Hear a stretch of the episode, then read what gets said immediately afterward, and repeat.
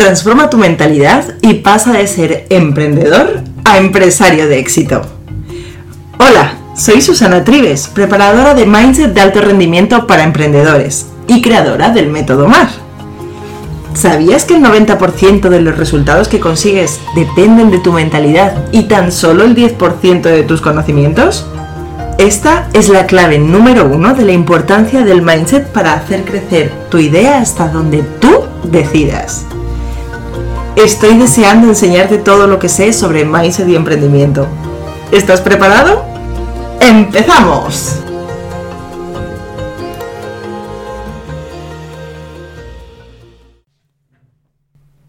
¿Cuántas veces has escuchado a personas decir la frase y desde aquel momento de pronto mi vida cambió? Y es que esto sucede, es así, de pronto casi sin darte cuenta, algo pasa en tu vida que hace que ya no haya marcha atrás y que todo se transforme para siempre. Esto es lo que me pasó a mí ya hace 11 años. Estaba una noche sola en casa, haciendo repaso de lo que había sido la semana, y de esa semana me pasé a lo que había sido ese mes, y de ese mes a lo que había sido ese año. Y vamos, así sin darme cuenta, había echado la vista atrás hasta mis 14 años, cuando estaba decidiendo a qué instituto iría después de terminar el colegio. En este recorrido encontré varios puntos de inflexión en los que me di cuenta de que si hubiera tomado otra decisión mi vida hubiese sido completamente distinta. La verdad es que no sé si mejor o peor, pero lo que sí que sé es que no sería igual. Evalué todo lo que había supuesto eh, un éxito para mí y lo que había disfrutado de esos éxitos, pero también me di cuenta de las cosas que habían sido un fracaso y cuánto me había dolido. Por aquellas fechas tenía unos 33 años más o menos. Me estaba acercando a la mitad de mi vida y ya tenía un trayecto bastante largo que analizar. Aunque había resultados de los que estaba muy orgullosa, como mis logros como estudiante, los resultados que había conseguido en los trabajos que había tenido, la relación con mi familia, había una espinita que me hacía sentir incómoda. Dentro de mí, desde muy joven, me decía que quería tener mi propio negocio y a esas alturas ni tan siquiera había llegado a proponérmelo en firme. Aquella idea fue cobrando cada vez más fuerza con el paso de los días hasta que se hizo tan fuerte, tan fuerte, que decidí dar el gran paso y emprender. Como ya te he contado en capítulos anteriores, emprendí, fracasé y abandoné. La cuestión es que esa espinita seguía ahí. Llevaba años dentro de mí. La verdad es que no recuerdo cuándo se instaló, y, pero lo que sí que recuerdo es que cada vez crecía más. Pero yo la dejé estar ahí, como quien no quiere la cosa.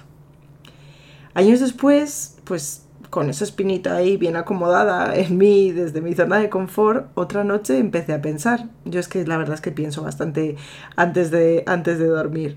Pero esta vez no eché la vista atrás, sino que la eché hacia adelante. Tenía pues 39 años y llevaba apenas unos días con Jorge, mi marido, y empecé a pensar en mi futuro me fui a un futuro bastante lejano, la verdad, porque llegué cerca del final de mis días. Me imaginé con unos 95 años, con mi cabeza ágil y resolutiva, como la tenía mi abuela, la carita llena de arrugas y miope, porque si soy miope ahora no quiero pensar cómo voy a estar con 95 años. La cosa es que en aquel momento deseé con todo mi corazón tener a mi lado a alguien con quien repasar mi vida. Quería envejecer con una persona a mi lado, tener hijos, y ojalá que nietos. Esa idea me hacía sonreír, pero cuando estaba en ese pensamiento me dije, ¿y qué más quiero recordar de mi vida cuando esté llegando a sus últimos días? Y en ese momento se me encogió el corazón. Fui plenamente consciente de que los días pasan y que el tiempo llegará un día en el que se acabe. En ese justo instante me di cuenta de que lo que quería era volver a emprender y conseguir los resultados que sabía que podía llegar a conseguir. Me di cuenta de que no quería echar la vista atrás y verme toda la vida trabajando para otros, sacando el trabajo de los demás cuando mi cabeza estaba llena de ideas y de servicios que podía hacer para otras personas. Fue como si me hubiese caído de pronto un jarro de agua fría encima y saliera de así de una zona de nebulosa o neblina mi imagen con 95 años, cuando empecé a pensar que lo que quería era emprender, fue el ver, el ver una mujer satisfecha cuando echaba la vista atrás. Eh, me sentí satisfecha imaginándome con 95 años habiendo vuelto a emprender, habiendo conseguido los resultados que quería. Y me encantaba la idea de ver a una mujer que un día decidió firmemente crear su negocio y que no paró hasta conseguirlo. Además pensaba, le contaré a mis nietos cómo fracasé una vez y abandoné, pero también les contaré cómo encontré mis fortalezas y sobre todo cómo conecté con mi propósito de vida. Estoy segura de que les encantará saber que ellos fueron quienes me ayudaron a encontrarlo. Que cuando me imaginé con ellos en mi futuro me di cuenta de que lo que quería contarles era una historia muy, muy distinta de la que estaba viviendo hasta ese momento. Con mi propia historia, hoy quiero invitarte a que viajes tú también al futuro. Cuando ya seas un anciano o una anciana que echa la vista atrás en su vida. Y que te hagas esta pregunta.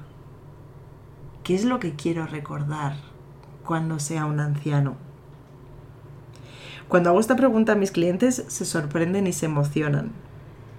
La verdad es que cuando la contestan se convierte en el primer paso de transformación de su mindset para conseguir que su proyecto se convierta en el negocio del que quieren vivir.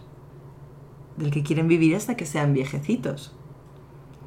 Así que te invito a que busques un momento para ti, que te sientes o te tumbes cómodamente, sin interrupciones, sin el móvil, sin el WhatsApp, sin Facebook, y que reflexiones cómo quieres recordar tu vida cuando esté llegando al final de los días.